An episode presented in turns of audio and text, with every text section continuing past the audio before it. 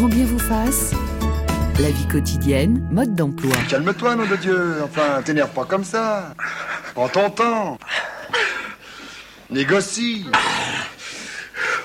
Regarde. Hein Admire un peu le travail. Hein Comme ça. Et hop, les petites accélérations fulgurantes. Un bon petit décrassage. Et puis doucement, retour au calme. Tout doux. Que la fille s'impatiente. Pas vrai, ma petite grande hein Et hop, je repasse la surmultipliée. Je te fais pas mal Non. T'es sûr Ouais, ouais. Non, je te demande ça parce que d'habitude, il y en a qui suffoquent. Non, non, c'est le cours d'éducation sexuelle prodigué par Gérard Depardieu en 1974 dans Les Valseuses n'est plus forcément d'actualité. En 2022, son personnage aurait peut-être besoin d'apprendre à faire l'amour. Bonjour Alexandre Lacroix. Bonjour. Vous dirigez le mensuel Philosophie Magazine, vous êtes écrivain et vous publiez un essai passionnant chez Alary Édition, Apprendre à faire l'amour. On va d'abord décortiquer ce titre, Faire l'amour et pas coucher, forniquer ou baiser, pardonnez ma, ma vulgarité. Euh... Non, c'est très juste. J'ai choisi l'expression faire l'amour, qui, c'est vrai, peut sembler un peu suranné, un peu anachronique, pour euh, nommer quelque chose que les, les, autres verbes ne disent pas, euh, les verbes comme coucher, baiser ne disent pas, que euh, dans, dans l'acte sexuel, nos émotions, nos sentiments sont remués. je ne suppose pas qu'on est toujours amoureux quand on le fait. On peut tout à fait ne pas être amoureux de son partenaire, mais en tout cas, ce qui se passe, c'est que il y a toujours quelque chose en nous qui s'agite et qui est de l'ordre de l'émotion et du sentiment. Je ne crois pas vraiment qu'on puisse s'animaliser ou le faire en mode robotique. Et faire l'amour pourrait donc s'apprendre ah oui, mais ça c'est une certitude, ça s'apprend, c'est-à-dire que nous avons appris tous à faire l'amour. Nous croyons en fait qu'il s'agit de quelque chose d'entièrement naturel qu'on serait guidé par des instincts en fait, mais c'est une vision très fausse euh, de l'humanité. Certes, il y a une base biologique euh, dans la manière dont nous faisons l'amour. Certes, il y a des hormones, mais il y a également des gestes qui sont très codifiés. Euh, les quand on fait une certaine caresse, on attend peut-être la même caresse en retour. Quand on déshabille quelqu'un, on s'attend à ce qu'il nous déshabille. Et ces codes, nous les avons appris principalement par les rencontres avec des partenaires qui nous ont montré comment nous y prendre, qui nous ont guidés à travers des scripts en fait, des scripts sexuels. Et donc effectivement, la relation sexuelle humaine euh, est complètement euh, scriptée. On va revenir d'ailleurs sur ces scripts. Euh, bonjour Olivia Benamou. Bonjour Ali. Vous êtes psychologue clinicienne, psychothérapeute et sexologue au service universitaire de prévention de l'université de Rouen et vous êtes l'autrice au Cherche Midi d'un petit guide d'entrée dans la vie sexuelle. Que pensez-vous de ce titre Apprendre à faire l'amour?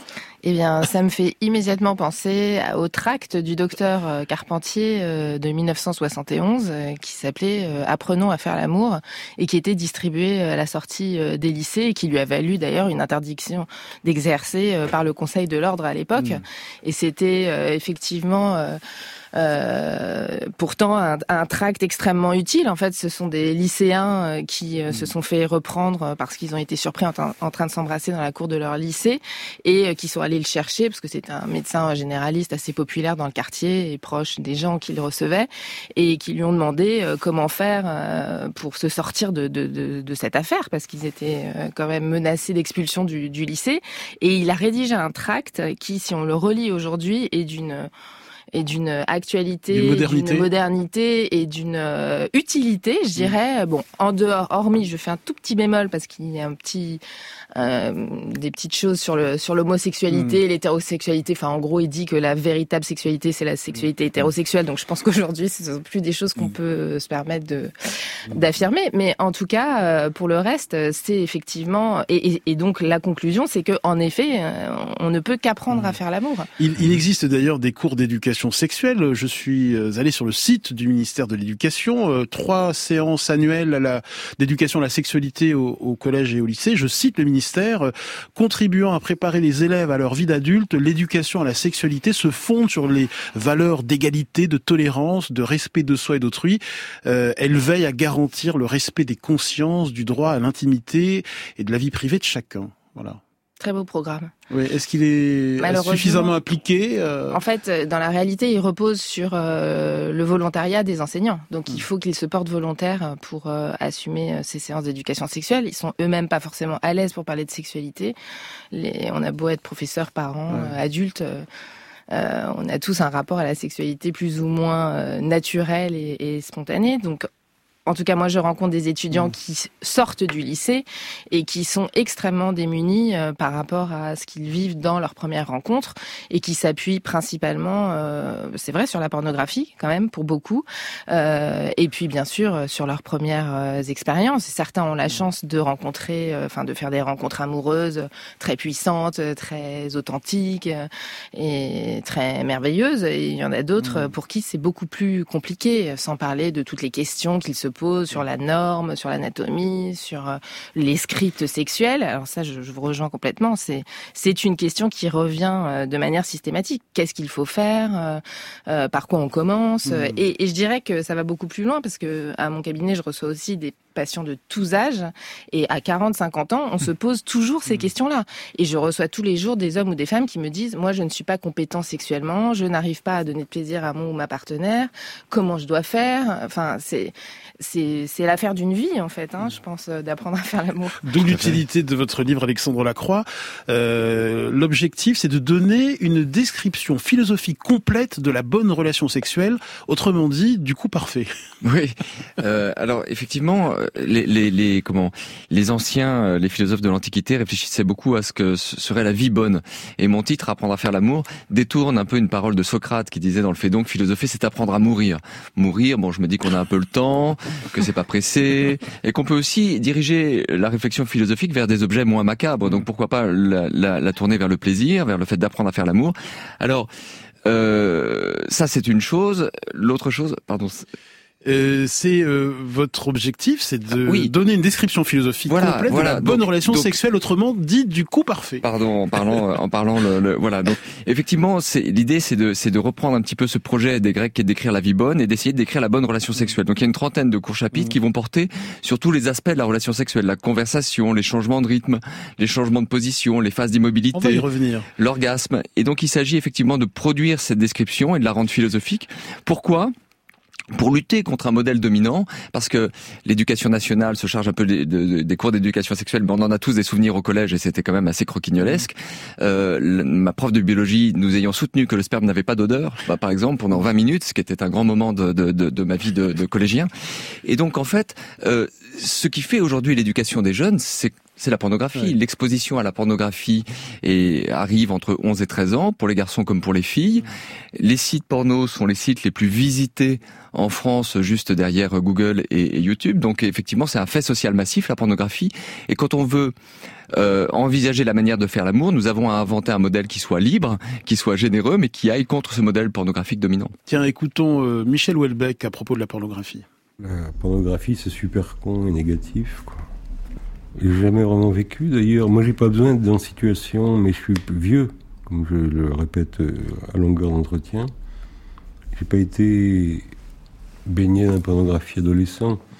Donc j'ai pas besoin d'une situation exceptionnelle euh, pornographique pour être heureux sexuellement, quoi.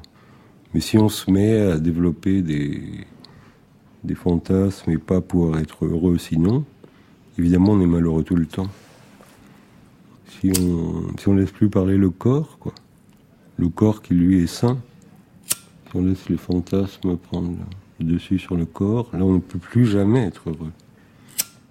Le joyeux Michel Houellebecq euh, dans Hors sur France Culture en 2010.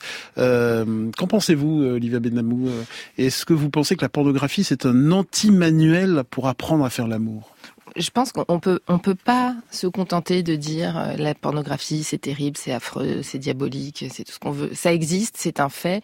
Tout le monde en regarde. Donc moi, je serais plutôt d'avis d'essayer de euh, d'inviter chacun à s'interroger sur bah, qu'est-ce qu'il cherche et qu'est-ce qu'il trouve, qu'est-ce qu'on trouve en fait quand on regarde de la pornographie, qu'est-ce qu'on cherche, à quoi ça nous sert? Bon, ça sert à euh, faire l'expérience peut-être quand on est jeune de ce que c'est que l'excitation sexuelle, parce que clairement la pornographie ça ne sert qu'à ça.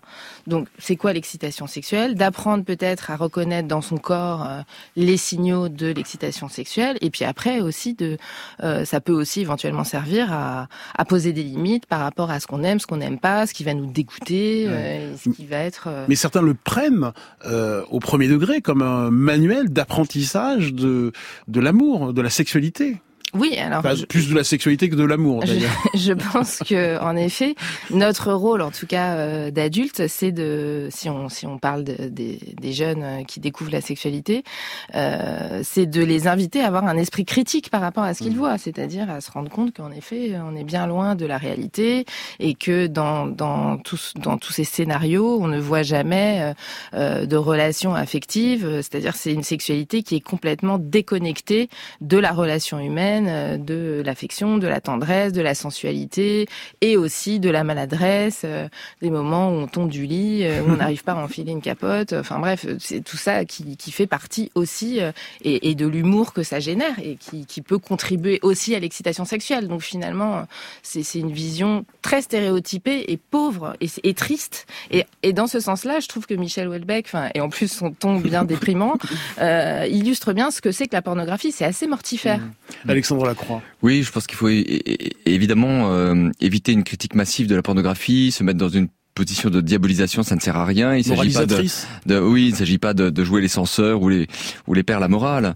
Néanmoins, si on est un peu précis dans le porno mainstream, parce que le porno c'est un continent, mais dans le porno mainstream, celui de consommation courante, il y a quand même des problèmes qui se posent. Moi, j'en vois trois. D'abord, on visionne des vidéos dans lesquelles les femmes en général n'ont pas de plaisir. Donc, si vous êtes un jeune garçon et que vous voyez en fait des vidéos, vous pensez que c'est ça le sexe, mais en fait la partenaire n'a pas jamais de plaisir. Vous êtes un jeune garçon hétéro, vous allez peut-être vous mettre dans des scénarios qui ne donnent pas de plaisir à vos partenaires. C'est quand même un problème. Il y a l'obsession de la performance, qui est pas le propre de la pornographie en soi, qui est une obsession de toute notre civilisation. Et c'est vrai que cette obsession d'atteindre l'orgasme, d'atteindre le plaisir, euh, de bien fonctionner, d'avoir une sexualité fonctionnelle, etc., c'est quelque chose qui fait rend la, la, sexualité ressemblante au monde du travail, au monde professionnel. C'est ce qu'on entendait dans l'extrait avec Depardieu. Négocie, travaille bien, euh, il parlait de compétences. Et donc effectivement, on voit bien qu'il y a une injonction à la performance qui est problématique. Et puis enfin, je dirais que ça entretient un primat donné à la vision et qu'une des choses à dire quand on veut parler d'érotisme, c'est la polysensorialité de l'érotisme, c'est-à-dire le fait qu'il y a les odeurs, il y a le goût, on goûte l'autre, euh, il y a évidemment le toucher. Euh, euh, donc la vue, c'est un sens parmi d'autres qui est informé, stimulé par la relation sexuelle. Et la pornographie risque de nous mettre dans une obsession de pulsioscopique, on dirait, si on voulait employer un terme technique. Olivier Bédamou. Je pense qu'il y a aussi une saturation de l'imaginaire, et c'est ce que je constate et ce que j'entends dans, dans, mes consultations, c'est-à-dire que euh, finalement ces images, cette profusion d'images, avec en plus une possibilité euh, d'aller de plus en plus haut dans euh, la, la, violence, parce qu'on peut parler de violence, de la stimulation, parce qu'on tape n'importe quel scénario. Mm. c'est comment dire, la stimulation est de plus en plus mm. forte et finalement il n'y a plus d'imaginaire. Et beaucoup de personnes aujourd'hui souffrent d'un défaut de capacité de fantasmatisation, c'est-à-dire qu'ils n'ont plus eux-mêmes de fantasmes. Ils sont forcés, ils ont besoin pour justement avoir éprouvé de l'excitation sexuelle d'avoir le support visuel. Et, et, effectivement, vous parliez de tous les sens qui doivent être mobilisés euh, dans l'acte sexuel. Et, et, je pense que l'imaginaire, c'est pas un sens euh, euh, au sens où on l'entend communément, mais euh, l'imaginaire et, et, la capacité à, à, se créer des fantasmes, c'est ce qui fait euh, la richesse de, de la sexualité finalement. Donc aujourd'hui, ça c'est un c'est un, un vrai problème. Je pense qu'on peut donner le conseil aux gens de d'essayer de couper un peu cet accès à l'image et de se replonger un peu en eux-mêmes ou de se plonger peut-être pour la première fois en eux-mêmes et de réfléchir à ce qui est vraiment un fantasme sexuel pour eux authentique on est complètement d'accord. Et d'ailleurs, là, on parlait de la vision. Mais quand vous vous approchez du visage de quelqu'un, à moins de 20 cm, il devient flou. En fait, ce que la pornographie entretient, c'est-à-dire cette vision froide, médicale, en gros plan, cette vision quasi anatomique du corps, on ne l'a jamais sur le partenaire. À peine on s'approche du partenaire que sa chevelure ou sa peau, ça devient une sorte de toile de fond un peu floue qui laisse s'évader complètement l'imagination. Et puis, sur la pornographie, j'aurais aussi une chose à dire sur la, le, le, la quête du stimulus maximal, hein, qu'on voit beaucoup dans la pornographie. Bon, moi, j'avais un critère pour essayer de départager érotisme et pornographie. Je me disais comment les départager? Finalement, euh, on voit bien le critère du cinéma. Euh, au cinéma, c'est ce qu'on montre qui va faire qu'un film sera classé moins de 18 ans, euh, moins de 16 ans. Mais quand on vit la sexualité à la première personne, ça va être les mêmes actes. On peut imaginer un baiser pornographique et une sodomie érotique. Mais alors, quel est le critère de distinction? Je dirais que c'est le rythme. Au fond, l'hypothèse que je vous soumets, hein, c'est une hypothèse, c'est que l'érotisme est lent et la pornographie est rapide dans la lenteur propre à l'érotisme, qu'est-ce qui se détache? Ce sont les petites perceptions, ce qu'on appelle en philosophie les kalias. Les perceptions fines, les perceptions douces, qui ont un certain grain, qui ont de la qualité, qui nous donnent un accès à l'autre, le grain de sa peau. Dans la pornographie, c'est-à-dire dans une activité trop rapide qui se précipite vers le stimulus maximal imposé au sphincter, on perd ces kalias, on perd ces petites perceptions qui sont l'étoffe même du corps de l'autre et de notre corps qu'elle nous révèle. Vous êtes d'accord avec ça, Olivia Benamou? Cette question de rythme? C'est vrai que c'est intéressant. Moi, je dirais aussi que peut-être euh, l'érotisme, c'est dans tout ce qu'on cache, en fait dans tout ce qu'on cache et qui se dévoile ou non d'ailleurs. Hmm. Euh, et, effectivement, la pornographie, c'est quand même une présente une vision extrêmement transparente, euh, mais il n'y a plus aucun mystère. Enfin, vous disiez, c'est une vision hmm. anatomique. Euh, effectivement, mais c'est très intéressant ce que j'ai très hâte de lire votre livre que je n'ai malheureusement pas encore lu, mais ça me donne très envie.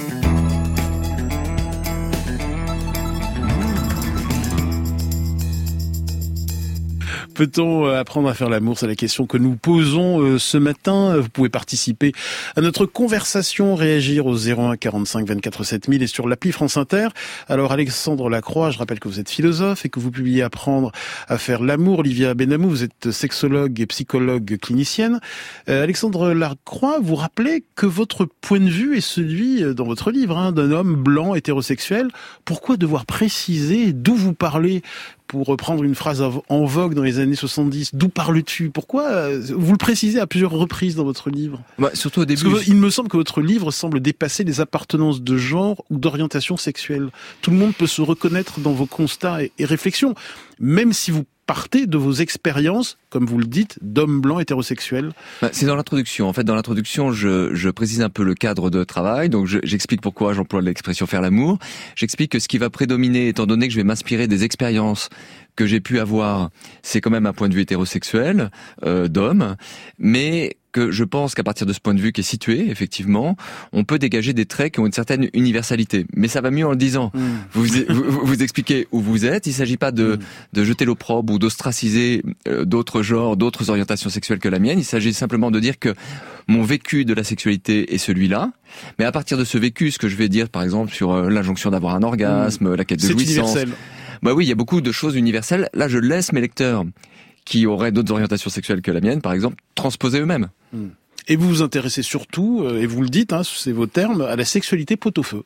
Ah voilà, et dans, dans, dans, mon cadre de réflexion, c'est un peu la méthodologie, c'est de parce que vous savez en littérature, euh, que ce soit en littérature, en psychologie ou en sexologie et même en philosophie, il y a une obsession euh, pour les pratiques un peu extrêmes. C'est-à-dire que ce qui fait couler de l'encre, par exemple dans le domaine de l'éthique sexuelle aux États-Unis, bah, c'est le sadomasochisme, ce sont les vidéos pornographiques amateurs, ce sont parce que il y a du juridique qui s'en mêle, parce qu'on cherche des critères du légal et de l'illicite, etc.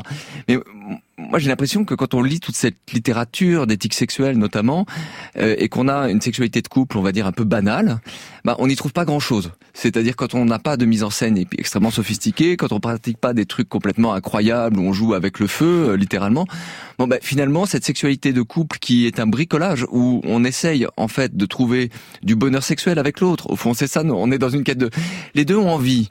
Les deux ont envie de faire l'amour et eh ben ça se passe pas toujours bien et peut-être que l'un des deux est frustré. Mais alors qu'est-ce qui se passe pas bien? C'est que ça devient selon moi intéressant et que la philosophie ou la euh, contemporaine est souvent muette le regard de la clinicienne Olivia Benamou sur ce qui vient d'être dit Alors, je sais pas, l'éthique de la sexualité, je sais pas du tout à quoi ça renvoie. J'ai l'impression qu'il y a un champ énorme. Euh. Alors, l'éthique sexuelle, c'est vraiment assez précis. Ça s'est constitué notamment autour de Martin Nussbaum, en fait, à la fin des années 90 et dans les années 2000. Il y a des livres entiers. C'est un champ de recherche disciplinaire qui est quand même très connecté au juridique. Et donc, effectivement, c'est toute l'interrogation qu'on peut mener sur la, le critère du consentement, mais aussi l'interrogation sur euh, les pratiques, euh, les pratiques un peu extrême, c'est pour ça que je parlais du sadomasochisme. Est-ce que je peux m'offrir euh, euh m'offrir dans un festin cannibale? Est-ce que, euh, enfin, pour parler d'un thème dont, dont qui était l'importateur de cette éthique sexuelle, a beaucoup parlé en France, mm. euh, quel est le, le, cadre moral de la pornographie? Voilà, c'est ça l'éthique sexuelle. Moi, c'est vrai que j'ai pris un peu une voie à l'oblique mm. en m'intéressant un petit peu à la sexualité quotidienne. Alors Alexandre Lacroix, euh, pour vous, quand nous faisons l'amour, nous puisons à deux sources, la psychanalyse et la pornographie, et vous avez inventé un néologisme qui fera peut-être Flores, le Freud porn, contraction du nom euh, du père de la psychanalyse et du mot pornographie. Expliquez-nous quel est le lien entre la psychanalyse et la pornographie. Alors, si vous euh, pensez spontanément, vous vous faites un petit film intérieur et vous imaginez comment va se dérouler une, une relation sexuelle que vous aurez peut-être ce soir avec un nouveau partenaire. Eric que vous ne fermez pas. les yeux. Fermez les yeux pour jeter ça. Qu'est-ce qui va se passer? Ce qui va se passer, c'est que vous allez sans doute emprunter des éléments dans le script que vous allez suivre, puisqu'on a dit que c'était codifié la relation sexuelle, à Freud et à la pornographie. Ce que vous risquez d'emprunter de- à Freud, c'est le, de- le cycle sexuel, celui qui met en place la notion de préliminaire. Dans ses trois essais sur la théorie de la sexualité en 1905, c'est Sigmund Freud, et il met en place aussi un cycle sexuel, un schéma de la relation sexuelle considérée comme saine et normale pour lui, qui va des préliminaires, mais qui ne servent qu'à chauffer le moteur, c'est-à-dire à, à provoquer l'excitation, puis pénétration de plus en plus rapide de la femme par l'homme, il est hétéronormatif, et enfin éjaculation de l'homme à l'intérieur de la de la cavité vaginale. Il parle pas de l'orgasme féminin, il parle surtout de l'orgasme masculin parce que ce qui compte à ses yeux, c'est que tout ça ait l'air d'être dirigé vers la procréation. Et donc ça, c'est le cycle sexuel freudien, un schéma, si vous voulez, qui a été évidemment complexifié, enrichi par la sexologie contemporaine, mais fondamentalement pas remis en cause, euh, en tout cas dans les grands classiques de sexologie. Un script, un schéma que l'on retrouve dans la pornographie traditionnelle. Ah oui, et si nous pensons à la manière dont nous faisons l'amour, on voit bien qu'on enchaîne effectivement préliminaire, pénétration de plus en plus rapide, orgasme. On aurait tendance à faire ça euh, en, en ramenant des éléments du porno, c'est-à-dire un côté sportif, décomplexé, euh, performant.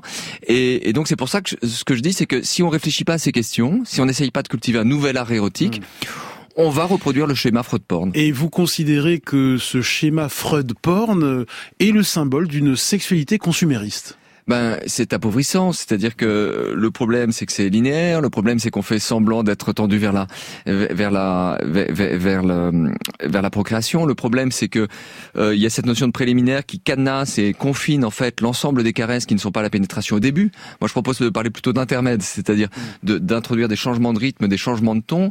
Euh, Il y a cette objet, il y a cette obsession quand même d'un résultat. Il faut arriver à un résultat qu'est l'éjaculation. Moi, j'ai pas l'impression. On peut envisager le moment sexuel comme quelque chose de libre.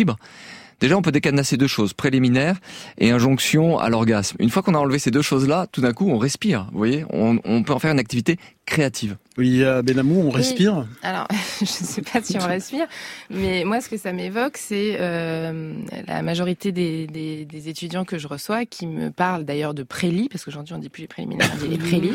On est complètement euh. Pardon On Ouais, est vous êtes has-been. Donc les prélis, en fait, et qui, en effet, euh, et il y a beaucoup de jeunes femmes que je rencontre qui ont des difficultés pour supporter la pénétration et qui considèrent que euh, tant qu'elles ne vont pas être à même de vivre une pénétration vaginale, euh, eh bien, elles ne seront pas une partenaire euh, complète, euh, satisfaisante. euh, et même si elles n'en ressentent pas l'envie, l'autre jour, je parlais avec une jeune femme qui me disait, mais en fait, j'ai pas envie, parce que je lui dis, mais est-ce que vous avez du plaisir autrement? Elle me dit, ah bah oui, bien sûr, le clitoris, j'adore les caresses, le cuni, machin. Ah bah tout va bien en fait. Ah bah non, il faut que je sois capable d'avoir une pénétration parce que je, je veux avoir le choix. Et puis si un jour je veux des enfants, accessoirement, ça va me poser problème. Donc en effet, ce schéma préliminaire euh, pénétration orgasme, il est effectivement. Et, et, et, et donc ce que je voudrais dire, c'est que si on, on, on parle aujourd'hui de comment apprendre à faire l'amour, je pense qu'il y a à la fois une somme d'informations importantes à connaître et que j'espère avoir euh, euh, rassemblé dans mon petit guide, mais également, euh, pour moi, il y a un apprentissage dans le fait euh, d'être capable de s'extraire de la norme et de euh, d'avoir un recul critique aussi sur la société euh, à laquelle on appartient et sur toutes les représentations qui nous ont été transmises ou qu'on a nous-mêmes fabriquées de briquets de broc euh, et qui sont un assemblage en fait de discours de nos amis, de ce qu'on voit à la télé, de ce qu'on entend, etc. Et, et pour pouvoir aussi se dire, enfin, pour moi, ça fait partie de l'apprentissage. Apprendre à faire l'amour, c'est aussi euh, être capable de euh, s'extraire de ces représentations et, et s'interroger soi vraiment. C'est pas il faut que je fasse ci et ça, c'est je veux, j'ai envie de faire ci ou ça. Pour moi, c'est ça le, le premier acte d'apprentissage. Pour moi, le, le point capital, c'est aussi de changer de posture mentale et de se dire que euh, ça devrait être envisagé comme une danse, une improvisation en danse ou une improvisation en jazz. Quand on joue avec quelqu'un d'autre, on est à l'écoute de l'autre, on joue soi-même, c'est-à-dire comme un moment créatif de la vie humaine où on essaye de donner une qualité particulière au temps qui passe. C'est pour ça que se focaliser sur la jouissance ou l'orgasme, c'est appauvrissant. C'est parce que qui me paraît important, c'est qu'il y ait du plaisir tout du long et qu'il y ait une forme de, de, de, de transe créative. Et ça n'est permis, en fait, qu'en se libérant effectivement de certaines normes, de schémas normatifs, du, du script Freud porn, en se libérant aussi du schéma consumériste. Qu'est-ce qui nous engage vers le consumérisme? D'abord, le plaisir est souvent lié à la consommation dans notre société. Pour prendre du plaisir, on va acheter, euh, on va s'offrir un demi, euh, un café, euh, euh, mais il est également lié, dans le cas de la sexualité, aux sites de rencontres et aux applications de rencontres, où on a chacun sa fiche produit, parce que la description qu'on donne, c'est une fiche produit. On a chacun son prix. Hein. Quand vous êtes sur Tinder euh, ou sur Grinder, vous avez une cote de désirabilité. Ça marche comme les points dans un tournoi Hello aux échecs. C'est-à-dire, si quelqu'un euh, vous choisit et qu'il a une cote supérieure à la vôtre, vous montez. Si vous choisissez quelqu'un qui a une cote inférieure à la vôtre, vous descendez. C'est comme ça que l'algorithme fixe votre prix. Et effectivement, on s'étonne qu'avec ces, ces, ces, ces éléments-là, on n'ait que des plaisirs pauvres euh, vite, euh, exactement comme si je me commande une pizza euh, sur euh, sur une application au milieu de la nuit, j'ai ma pizza à 3h du matin, à 3h30 je suis juste écœuré. C'est-à-dire que je suis pas vraiment satisfait. Le plaisir est appauvri par cette vision consumériste des choses. Question de Marie-Laure Zonstein, femme actuelle. Alors, vous l'avez dit, euh, il faut remplacer les prélits. je reprends le propos d'Olivia Vous êtes très moderne, marie Voilà, ça y est. Alors, les prélis par les intermèdes. Euh, Est-ce que vous pouvez un petit peu développer ce point? On vous parlait d'intensité différente, de temps différent, de moments. Qu'est-ce que vous mettez dans ce terme intermède? Qui va euh, euh, à des préliminaires tels qu'on peut tous les imaginer, euh, euh, voire les pratiquer. Donner des idées à Marie-Laure. Exactement. Alors, surtout de bon matin. Dans le script Freud Porn, je vais reprendre la métaphore de l'autoroute qui me paraît assez claire. Dans le script Freud Porn, ce qui se passe, c'est que les préliminaires, c'est le moment où on est sur les petites routes de campagne, euh, on voit ici et là, il y a des fleurs, il y a, il y a des champs, etc. Puis hop, euh, on s'engage sur l'autoroute de la pénétration et on appuie sur le champignon jusqu'à pénétration. Voilà, jusqu'à pénétration, jusqu'à éjaculation, envie, hein. jusqu'à destination. Surtout y a un radar en chemin. Benamou n'a pas envie là. Mais non, ça c'est le schéma Freud porn. Et ce que je propose et pour, pourquoi je parle d'intermède, c'est de se dire, ok, euh, on peut tout à fait quitter les petites routes de campagne pour l'autoroute de la pénétration. On peut aussi quitter à tout moment cette autoroute et revenir. Donc c'est pour ça que je parle d'intermède, c'est-à-dire on peut réouvrir d'autres caresses à tout moment et on n'est même pas obligé, je dirais, de revenir sur l'autoroute. Il n'y a aucune injonction. Moi, le terme d'intermède, ce qui me paraît intéressant, c'est qu'il signifie qu'il y a plusieurs séquences. Oui, par exemple, dans votre livre, vous dites, euh, on peut aller prendre une douche, on peut aller manger un morceau, revenir, euh, Ouais. euh, finalement Bah, euh, pas terminer par une pénétration, on Pas peut, terminé du tout. on peut, on peut discuter, Oui. on peut, et puis s'y remettre. euh, voilà. Oui, moi je trouve ça exactement comme un, un bœuf en jazz. Alors euh, non, ça, ça c'est non, c'est pas un mot employé. Mais et, enfin, le fait que on, on peut entrer et quitter la scène, on peut effectivement se servir un verre de vin, converser, et tout ça fait partie du plaisir. On pourrait même parler de moments sexuels plus que de rapports Mm. sexuels. On n'est pas toujours obligé euh, d'être noué l'un à l'autre, et je dirais qu'il y a un soulagement qui peut arriver par euh, ces phases d'intermède, ces phases de rupture. Moi, j'ai consacré un chapitre par exemple à l'immobilité Oui. l'immobilité, je trouve que ça très intéressant, surtout quand, euh, disons, l'excitation perdure. Ça veut dire quand là, on éprouve quand on est un homme une sorte de, bon, j'appelle ça la bandaison transcendantale, c'est-à-dire quelque chose où, où, au fond, parce que ce qui est transcendantal pour Kant, c'est ce qui n'a pas besoin de l'expérience, hein, c'est-à-dire du contact avec l'expérience pour être là et pour exister. Et donc, effectivement, la bandaison transcendantale, il n'y a plus aucune forme de stimulation et vous continuez à être excité. Ça veut dire que c'est une sorte de, de, de bandaison dans le vide ou de bandaison métaphysique. Alors, L'immobilité, c'est magique pour se parler et pour éprouver ce genre de choses. Oui, en sexologie, euh, c'est le slow sex en fait. C'est quelque chose qu'on recommande beaucoup aux patients parce que tout ce que vous dites, moi, je suis complètement d'accord avec ce que vous dites, mais malheureusement, dans la réalité, les gens sont anxieux en fait. Mais Et oui, ils se posent des tas de questions Oui, et oui. ils n'arrivent pas à être détendus et à regarder, comme vous dites, les petites fleurs sur le bord de la route. Enfin, je veux dire, ils sont complètement stressés en fait. oui. Voilà. Et nous accueillons Gabi. Bonjour Gabi. Je suis Bonjour. ravi de vous accueillir. Vous habitez Cannes. Moi, je suis, je suis, euh, j'oscille avec mes 65 ans entre le tableau Excel de vos interlocuteurs et euh, effectivement le bœuf en jazz. J'ai 65 ans, j'appartiens à cette génération qui a connu euh, bah, la liberté sexuelle, mais complètement euh, euh, inhibée parce que euh, bah, nos, nos parents, les médias étaient contre nous.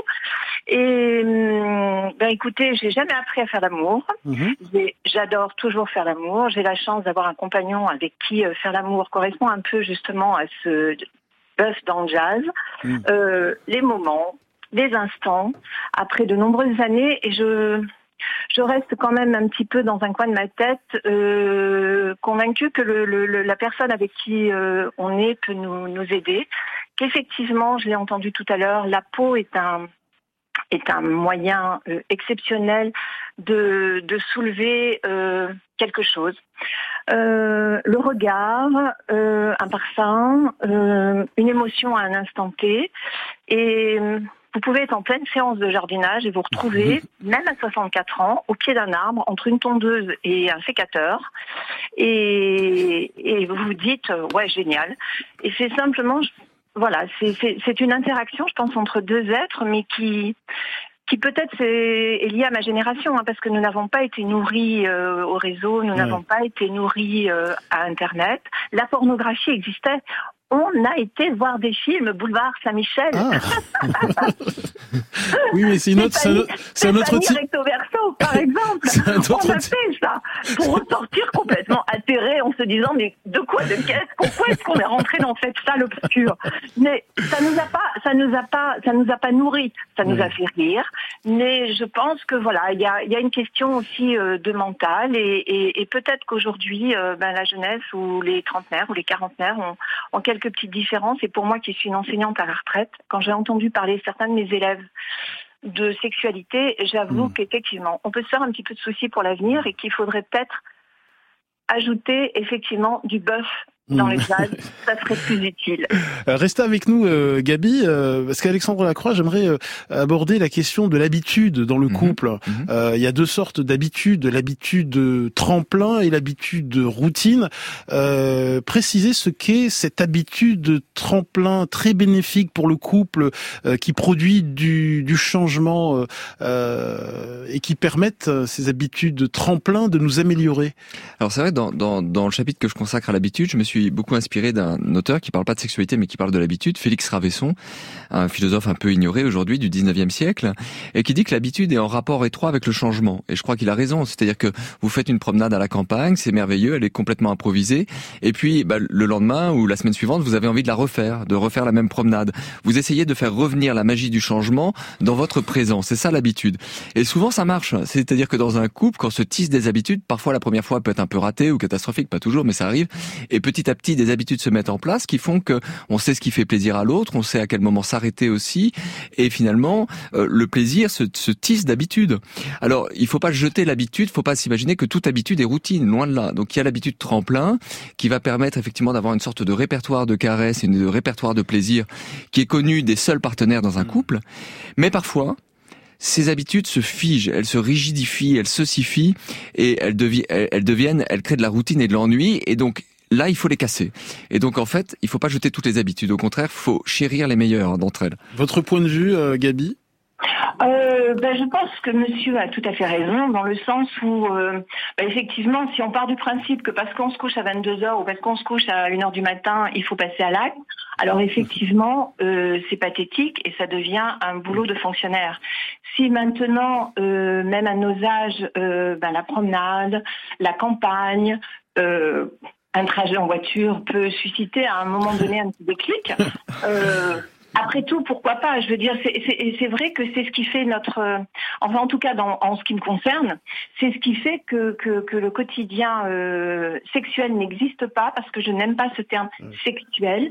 C'est simplement euh, une connexion euh, sensuelle qui peut aller euh, effectivement très loin, même à nos âges. Et mon compagnon Mais est un Arrêtez de dire à vos âges, vous m'avez l'air très très jeune, Gabi. Ah Euh, bah écoutez, Franchement. euh, euh, quand, euh, dans- dans- au niveau de l'administratif, excusez-moi, mais 65 ou 67 En ans, c'est plus du tout très jeune. En tout cas, continuez comme ça, Gabi. Merci beaucoup de nous avoir appelé. Euh, Olivia Benamou, sur ce que vient de nous raconter euh, Gabi. Ben là, c'est intéressant parce que on se, on se place un peu à l'autre bout euh, sur le plan de la longévité euh, sexuelle. euh, C'est-à-dire que là, on n'est plus dans l'apprentissage, mais dans l'entretien. C'est-à-dire comment on fait pour continuer à découvrir des choses et donc à entretenir euh, ben, la sexualité. C'est comme l'amour, hein, c'est comme le feu dans la cheminée. il faut mettre du petit bois, il faut souffler dessus. Enfin bref. En tout cas, Gabi avait l'air d'apprendre tous les jours. Hein, mais, euh, mais tout à fait. Mais elle disait aussi, enfin, que ça- a à voir avec la curiosité, avec, euh, je sais pas, le désir de surprendre, avec. Alors, il s'agit pas forcément de faire des trucs complètement incroyables, mais de garder en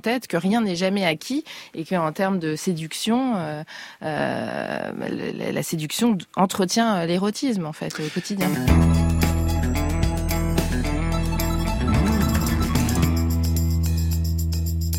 Où faut-il l'embrasser? Presque partout. Pour être plus précis, embrassez-la sur les sourcils, sur les yeux, les joues, la gorge, la poitrine, les seins, les lèvres et même à l'intérieur de la bouche chaude. Si elle est jeune, vous pouvez essayer trois types de baisers plus doux. Le baiser nominal, le baiser palpitant et le baiser touchant. Un baiser nominal est celui où la jeune fille se contente d'effleurer votre bouche. Un baiser palpitant devient effectif lorsqu'elle fait abstraction de toute fausse pudeur et, les yeux fermés, saisit votre main et vous permet de mordiller un peu sa lèvre inférieure. Un baiser est dit touchant lorsqu'elle sort sa langue rapidement, même un temps très court, et que celle-ci pénètre votre bouche. Un extrait du Kama Sutra lu par Laure Grand Besançon euh, sur France Inter en, en 2015. On est loin de ces odyssées. Euh, Paul nous demande euh, justement ce que vous pensez les uns les autres des positions du Kama Sutra. Euh, Est-il encore d'actualité en 2022 et, et, et Noël euh, répond quelque part que ce n'est pas un catalogue de positions sexuelles. Il s'agit d'un ouvrage ancestral sur l'art d'aimer de faire l'amour, entrer en contact, fusionner, se contenir. Qu'est-ce que vous en pensez, Alexandre Lacroix? Je rappelle que vous êtes philosophe. Ben, il y a une, il y a une euh, distinction qui est faite entre les, les arts éroticas, c'est-à-dire les arts érotiques, et puis la scienza sexualiste, c'est-à-dire la, science du sexe. Le Kama Sutra, c'est de la science du sexe, c'est une sorte de manuel de sexologie prémoderne, et ce qu'on y trouve, c'est de, de, longues énumérations. Donc là, on a les trois types de baisers, les trois types d'organes génitaux, les 64 positions. Si vous essayez d'appliquer ça dans votre quotidien, franchement, je vais vous dire, ça va produire un gag. C'est-à-dire si vous, vous, vous prenez une affiche du Kama Sutra et vous dites allez maintenant, on a fait cette position, on va essayer celle-là, on, on, coche pas seulement parce que vous ne serez pas assez souple pour toutes les faire, ça va produire un gag parce que au fond c'est pas très érotique que de séparer, que de mettre dans des cases, que de que de catégoriser ainsi les choses. Moi je dirais deux choses. Les meilleures positions sont celles qu'on invente à deux, c'est-à-dire chaque couple et euh, euh, invente ses positions et a sa grammaire de position et c'est ça qui est beau. Et ce qui est beau aussi, c'est ce qu'il y a entre les positions. C'est-à-dire si vous pratiquez un missionnaire pour arrêter et vous dire allez maintenant c'est la levrette, euh, en fait vous vous êtes privé complètement de l'exploration du dynamisme du mouvement, c'est-à-dire d'explorer ce qu'il y a entre les positions et qui est tellement meilleur. Il faut des intermèdes, hein, il faut des. Olivia Benamou, je rappelle que vous êtes psychologue clinicienne sur le Kama Sutra, sur la, la question qui nous est posée. Est-ce que c'est encore d'actualité en 2022 C'est assez drôle parce que aucun, aucun de, de, de, de des étudiants que j'ai rencontrés euh, ne m'a ah. jamais parlé du Kama Sutra. Je pense qu'ils n'ont même pas euh, idée. idée de l'existence euh, de ce manuel. Alexandre Lacroix, vous consacrez quelques pages à la domination masculine en vous appuyant sur le livre de l'américaine euh, Andrea Dwork qui a publié Coït en 1987. Alors ce qu'elle dit était très révolutionnaire à l'époque, même si c'est devenu banal. Le sexe est aussi une chose politique. Euh, nous poursuivons sous les draps les rapports de domination que nous vivons dans la vie publique, sociale, professionnelle. Euh, oui, c'est la grande thèse. Hein. Oui, la grande thèse de Dworkin, et je crois qu'elle a raison, c'est que euh, la, la, sexualité standard, la baisse standard, dit-elle, est vécue par l'homme standard comme un acte d'annexion, euh, d'extension de son pouvoir, de domination de la femme, et elle est directement liée à d'autres types de domination. La domination masculine s'exerce dans la sphère politique et économique, et en quelque sorte, elle se prolonge dans la chambre à coucher. Euh, et toute la question, évidemment, une fois qu'on est d'accord avec ça, c'est comment dire, se comporter bah, au lit? Comment qu sortir? et vous vous demandez s'il faut viser un égalitarisme érotique, mais vous plaidez-vous plutôt pour une domination alternée, pour une circulation du pouvoir oui, pour moi, le problème n'est pas tellement qu'il y ait des, des, des positions dominantes, qu'il y ait des gestes forts, qu'il y ait des paroles fortes qui soient prononcées.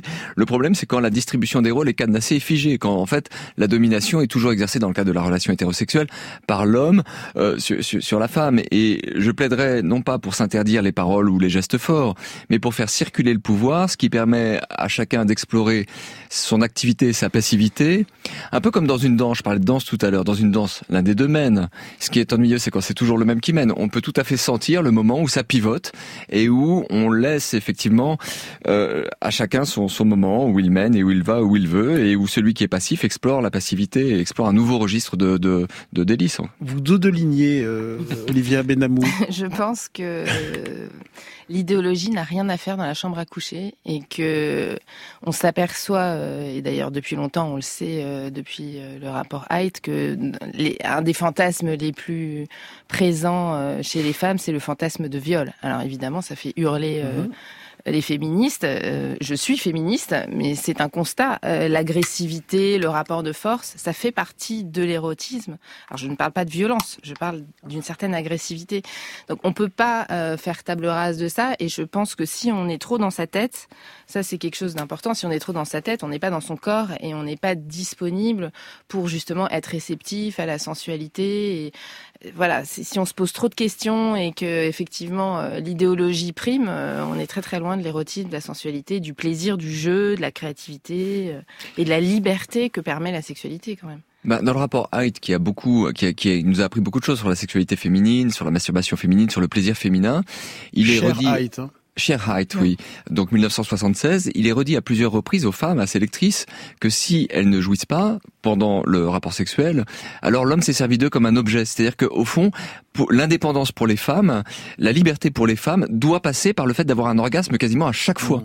Et donc on voit bien que s'il y a bien quelqu'un qui a complètement politisé également le, la question sexuelle, c'est Cher Height. Et à mon avis, avec de bons arguments. C'est-à-dire que il n'y a pas de lieu qui ne soit pas politique. Et du moment où on met en, en, en scène la domination, on doit se poser des questions. Moi, je plaide pour non pas pour effacer les actes brutaux ou les actes de domination. Je souhaite pour, je souhaite simplement que ça circule et qu'il y ait à chacun la possibilité d'exprimer sa puissance. En tout cas, vous plaidez pour que l'activité sexuelle soit considérée comme un art vivant, euh, euh, comme une œuvre d'art unique et, non plus comme une, une marchandise. Exactement. Bah, c'est un beau mot de la fin. Merci beaucoup, euh, Alexandre Lacroix, euh, d'avoir participé à cette émission. Euh, je rappelle le titre de votre livre, Apprendre à faire l'amour, qui vient de sortir chez Alary Édition. Merci beaucoup, Olivia Benamou. Citez votre petit guide très très bon, hein, le petit guide d'entrée dans la vie sexuelle, et c'est chez Cherche Midi. Merci, Merci beaucoup. Grand bien vous fasse est un podcast France Inter.